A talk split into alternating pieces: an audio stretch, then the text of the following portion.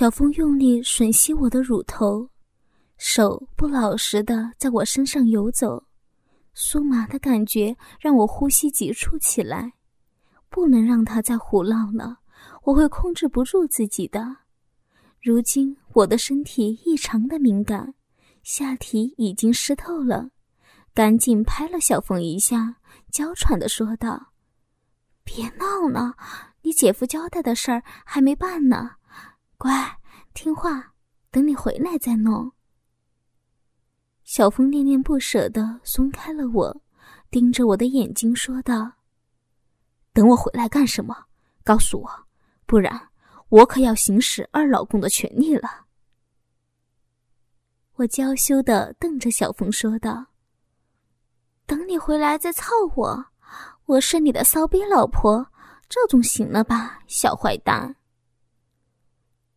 小峰微笑的满意起来，胯下的大鸡巴高高的挺立着，龟头一滴液体闪着光。整个鸡巴笼罩着一层白色的、已经干枯的泡沫，我心里一阵激动，那是我的银液和两个老公精液的残留物，是那样充满隐秘的气息，忍不住用手轻轻弹了一下，说道：“坏宝宝，欺负我，乖乖的呀，晚上还让你欺负。”小峰自豪的挺动鸡巴，调侃的说道：“咱们的宝宝可是你的最爱呀，忘了是谁用大屁股蹭宝宝的？”我撒娇的推开小峰，有点不好意思的说道：“你这个坏蛋二老公，大老公知道你又操了人家一次，害得我都觉得对不起他了。快点去办正事儿吧，别耽误了。”那可是大老公交代的，否则就不让你操我了。小峰做了一个鬼脸，快速的下床洗漱。我懒洋洋的舒展身体，朝阳透过窗纱洒落在我赤裸的身躯上，散发着光晕，我自己都陶醉了。我的身体是那样的凹凸有致，性感迷人。我以前就怎么没有发现自己有如此的魅力呢？想想真是不可思议。以前的我一句脏话都不会说，做爱就是把内裤推到膝盖就完事儿了。如今的我是那样的开放，喜欢赤裸身体，喜欢做爱调情的时候说淫言秽语，喜欢各种姿势的性爱。喜欢卖弄风骚，挑逗两个老公。想起昨夜把两个老公逗的，大老公眼冒绿光，二老公眼冒火光，然后肆意的被他们操弄，不觉得就笑了。一年的变化太大了，可我不后悔。现在的我才知道什么是幸福和幸福。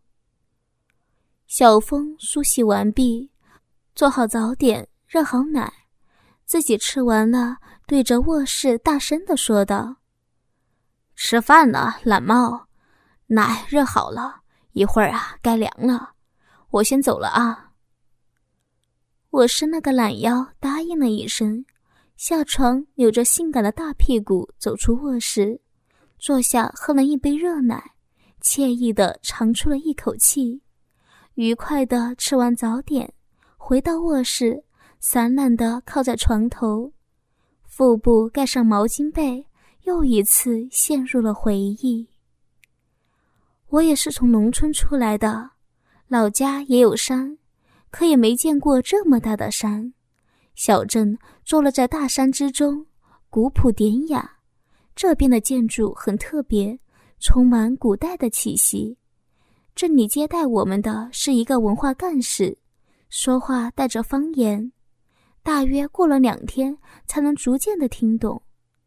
我们查阅了这里的文化资料和政治，我不觉得被这种浓厚的文化所感染。最后就差二道杠子资料不全了，我当即决定亲自去核查。文化干事看着我，又看着小峰，说道。那地方实在太偏僻了。二道杠子又分新村和老村，新村是政府帮助搬迁过来的，有条山路可以通过。老村已经没有几个人了，剩下几个老人不舍得离开。就是新村，年轻人也都出去打工挣钱，所以去不去没什么必要。你们是城里来的，恐怕吃不了那种苦啊。我一听就急了，正色的说道：“这次下来考察，就是要落到实处，不然我们也不会下来，必须去。”文化干事摇摇头说道：“你别急，我只是说说而已。这样吧，我一会儿和镇长汇报一下，明天带你们过去。不过，老村我是不好去的，我年龄大了，腿脚又不好。”不过，我让新村的主任带你们去，你看可以吗？没等我说话，小峰已经满口答应了。我不觉瞪了小峰一眼，小峰笑着低头，没有说话。也许是镇里把我们当成大干部了吧？晚上镇长陪我们吃饭，客气得很。第二天起来，镇长派了唯一的一部吉普车，把我们送出了二十多里。到了山区，汽车已经无法前行了。我们下车，开始徒步前进。绵延的群山，一条小路，我们三个人艰辛的翻山越岭。我早已累得气喘吁吁了。文化干事不停的嘀咕几句，只有小峰背着那么大的背包，还把我的包挎在胸前，一条不便利的腿。一点不耽误的走路，比我们感觉轻松多了。这是当兵锻炼的结果呀！我不觉得更加钦佩小峰。到了新村，已经傍晚了。文化干事直接把我们带到了新村的主任家。五十左右的村主任迎了出来，热情地和文化干事打着招呼。看来他们很熟悉。文化干事把我和小峰介绍给主任，特意强调我们是市里下来的干部。村主任更加热情了，把我们让进屋里。屋里一个中年妇女笑脸相迎，一看就知道是主任的老婆。另外一个二十多岁的年轻少妇坐在床上，敞着怀，露着雪白的乳房，正在给孩子喂奶。看见我们进来，一点没有羞涩的笑了一笑，抱着孩子下地，进入另外一个屋子。我不觉得有点好奇，看来这里偏远，保留着原始质朴的生活习性，不像城里人，一切是那么的自然。落座后，我开始提问，小峰记录。开始，主任有点拘谨。慢慢的就放开了，话也多了。他把他所知道的村里的历史都告诉了我们。我和小峰都快被这偏僻的小山村特有的文化所吸引，大家谈得很开心。文化干事当天没有走，在主任家吃的饭，虽然简单，但饭菜别有风味。席间我才知道。村主任的儿子出去打工了，留下生了孩子不久的媳妇，就是那个年轻的少妇在家和父母一起生活。晚上，文化干事和小峰被安排到了村里一户人家下住下，我和主任的儿媳妇住一起。天黑了，外面的夜空满是星辰，把屋里映衬得很亮。我和小媳妇聊了很多。由于这一路太累的缘故，我慢慢的困了，迷迷糊糊的就睡着了。不知睡了多长时间，身边孩子的啼哭声把我惊醒，赶紧坐了起来，发现年轻少妇没在孩子身边，心里不由埋怨：这妈妈怎么回事呀？半夜跑去哪里了？真是的。作为一个母亲。我本能的抱起孩子，这时孩子的妈妈跑了进来，虽然没有开灯，但是我清楚的看见他下身是光着的，赶紧进来钻进被窝，接过孩子开始喂奶。我不觉得困惑，难道是去厕所了？但是不应该光着屁股呀。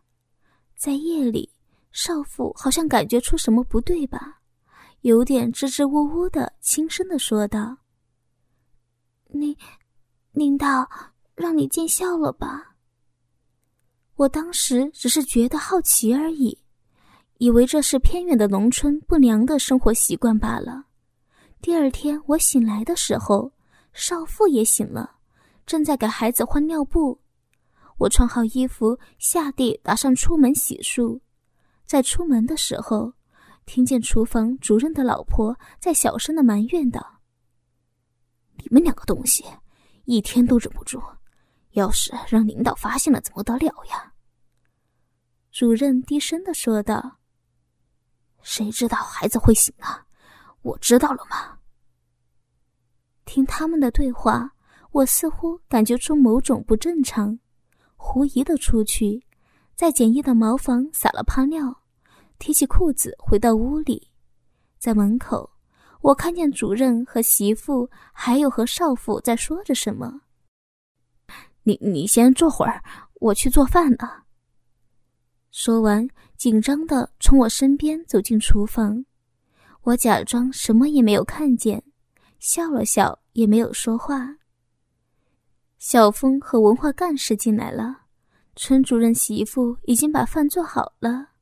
吃饭的时候，我发现小峰脸色有点不正常，不时的走神，心里不免有点奇怪。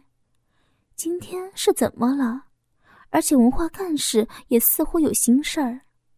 吃完饭，文化干事要回去了。临走的时候，示意我和小峰送他一段，好像有话要说。我会意的叫上小峰和文化干事走出了村外，看着村主任已经回去了。文化干事对我和小峰说道：“你们知道。”我为什么不愿意你们来这里吗？我摇着头笑着说道：“这我还真不知道呀。”文化干事犹豫了一会儿，我看你们都是好人，今天就告诉你们吧。这个村偏僻闭塞，有一些风俗不是很好，一般人不知道。我是搞文化的，经常下乡，而且和这个村的人比较熟悉。他们也对我信任，所以我知道一些。我看着他说道：“你有话就明说好了，不必遮遮掩掩的。当然，你要是不相信我们，也就不必说了。”文化干事点点头，接着说道：“好吧，我也就明说了吧。这个村是明朝躲难的，在封闭的空间里。”也许是人们看破红尘，或者有及时享乐的悲观主义，他们对男女间的事儿和其他地方不一样，也就是说比较随便。这么说吧，这里有个不为外人知道的习俗，只要男女自愿就可以发生性关系。但是我必须强调的是，这里是没有强迫的。听到这里，我不觉得有点脸红。想到昨夜主任家的事儿，已经明白了，有点不理解，又有点困惑。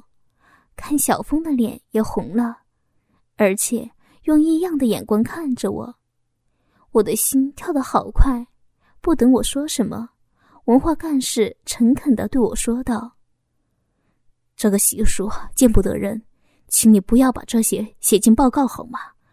这不仅会让我们镇丢脸。”更让那些坏人到处张扬，这对我们都不利，求你好吗？看着文化干事真诚的样子，我沉思了一会儿，说道：“好的，我答应你，这也算他们的隐私，你放心吧。”文化干事感激的点点头：“好，我相信你。你们在这儿和主任多聊聊。对了。”老村你们要去，最好让村主任陪你们去。那太偏僻了，山高路险，不多说了，我走了啊，再见。看着远去的文化干事，我不知道该说什么好。这怎么会有这样的生活习惯呢？都什么年代了？小峰在我身边悠悠的说道：“这里的人淳朴直率，没有城市里那么多的勾心斗角、尔虞我诈。他们有自己的爱好和习惯，他们有自己的生活乐趣。燕姐，我们不会把这些写进报告的，对吧？”我点点头，不无感慨的说道：“是啊，每个人都有自己的生活习惯，只要不影响他人，我们也没有必要太认真呢。”小峰有点激动的对我说道：“谢谢你，燕姐。”我看着他，疑惑的说道：“你谢我什么呀？”小峰的脸红了，低下头说道：“我。”我是说，谢谢你对他们的理解。我们要是像他们一样，该多好啊！我心里一惊，慌乱的说道：“别说了，回去吧，争取今天把这边的事儿落实完了，明天就去老村。”说完，低着头向村里走去。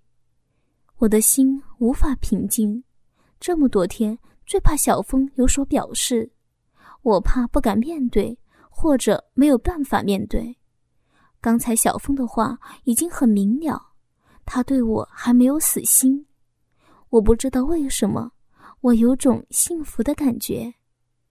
回到村里，在主任的安排下，我们走访了几个老年人，又积累了一些资料。在我脑海里，却始终对他们的那种习俗所困扰，有一种一探究竟的念头。是好奇吗？又不像，我自己也说不清楚。小峰不时的偷看我，这让我有点兴奋，有点幸福，也有点害怕。在主任家吃完了晚饭，小峰恋恋不舍的回到他住的人家去了。我还是和少妇睡一起。天刚刚黑，农村人为了省电，早早就关了灯。少妇抱着孩子和我聊天，慢慢的，我们熟悉起来，才知道她只有二十二岁，小学毕业就务农了。同样，他也有年轻人的特点。对我来说，许多事情都很好奇，看得出他对外面的世界也很向往。由于彼此熟悉起来的缘故吧，他不再拘谨，而且挺健谈的。我心里一直想打听他们这关于男女的事情，可是又羞于开口，可心里始终被某种力量驱动，好想一探究竟。没想到的是，少妇先提起了这个话题。少妇低声的说道：“大姐，看得出你是好人，人长得好美，你出来这么久，不想姐夫吗？”我苦笑了几声，然后说道：“哼，习惯了。我们是聚少离多，都老夫老妻了，没啥想不想的。”少妇往我身边靠了靠，小声的说道：“那你真的不想男人吗？我看你和一起的大哥对你挺好的，好像对你有点意思。”我心里一颤。心一下提了起来，赶紧说道：“不不不，我我们是同事，你可不要误会呀。”少妇笑着说道：“你们城里人真有意思，这有什么呀？女人想男人很正常呀，男人也想女人呀。”我不知道怎么回答才好。没错，他说的都是实话，在他面前。似乎我这样的人反而不正常了，我试探的说道：“是呀，我们有组织，有纪律，各种道德伦理约束着，可不能随便的，否则就没办法生存了。”呵呵，我看你们这方面好像不太在意吧？少妇沉默了一会儿，对我小声的说道：“大姐，我对你的印象不错，我在外面也没有什么人，今天就和你说说我们这里。不过你可不许告诉别人呀。”我好激动，可又是不敢表现出来，装作很坦然的说道：“嗨，我不是多事的人，你尽管说好了。”说得轻松，我心里却莫名的期盼他说出来。少妇放下了睡着的孩子，挨着我躺下，翻过身面对我，小声的说道：“大姐，其实我知道你昨天已经看出来了，可你没有声张，所以我才告诉你。其实我昨天就是，就是去那屋和。”和我公爹干那事儿的。他说完，有点不好意思的把被子往上盖了一下，露出眼睛，在夜里闪着光看着我。我心里一阵悸动，亲耳听他说出和公爹干事儿，我感觉好紧张，身体发烫，小声的对他说道：“你婆婆知道吗？你老公呢？他们不反对吗？”你们就不怕吗？少妇点了点头，嘴在被窝里小声的说道：“知道的，他们同意的。”我诧异的说：“我不明白，他们怎么会同意呢？村里人要是知道了，不笑话你们。”少妇没有说话，爬了起来，下地悄悄的到了门口，把门关好。回到床上，钻进被窝躺下，长出了一口气，小声的说道：“村里人不让对外人说的，今天我告诉你，你千万不要到处说呀。”我点头答应，少妇这才对我说：“我们村就这习俗，但也不是一般的就随便，其实也是有规矩的。我们这里女孩子满了十六岁。”男孩子满了十八岁，就要去祠堂享受成人礼。成人礼是在村里有威望的长辈主持下进行的，家里要有父母作伴。如果父母不在，就是长辈、姑姑、姑父或者是姨父姨妈陪伴。我好奇的问：“那你们是怎么做成人礼的？”少妇接着说：“进入祠堂。”首先要跪拜祖先，祈求赐福给我们，让我们族群人丁兴旺。然后脱光衣服沐浴，沐浴完以后穿上新衣，跪拜父母，感谢父母养育之恩，并请求父母传授如何做成年人。长老念完经后，父母跪拜祖先，祈求祖先保佑多子多孙。然后父母就在祖先的神像前。脱光衣服，在长老的注视下，当着我们的面干事儿。长老会让我们看仔细，并且给我们讲解。我惊呆了，这种成人礼我是头一次听说，这太不可思议了。少妇接着说道：“从那一刻起，男孩子和女孩子就算成人了，父母在干事儿也就不避讳了。”我沉思了一会儿，说道：“进入成人以后，你们就可以和任何男人或者女人干那事儿了吗？包括父母、姐弟、兄妹都可以吗？你们就不怕下一代有问题吗？”少妇接着说道：“不是的，成人以后主要是开始下地干活儿，父母干事的时候可以看，不懂的可以问。”但不能和父母真的干，结婚以前是绝对不允许的，你知道吗？我们结婚的第一天，入洞房要在双方父母和长老的监督下干事儿，女人要是不落红会被惩罚的。结婚后生完孩子才可以真正的和其他人干那事儿。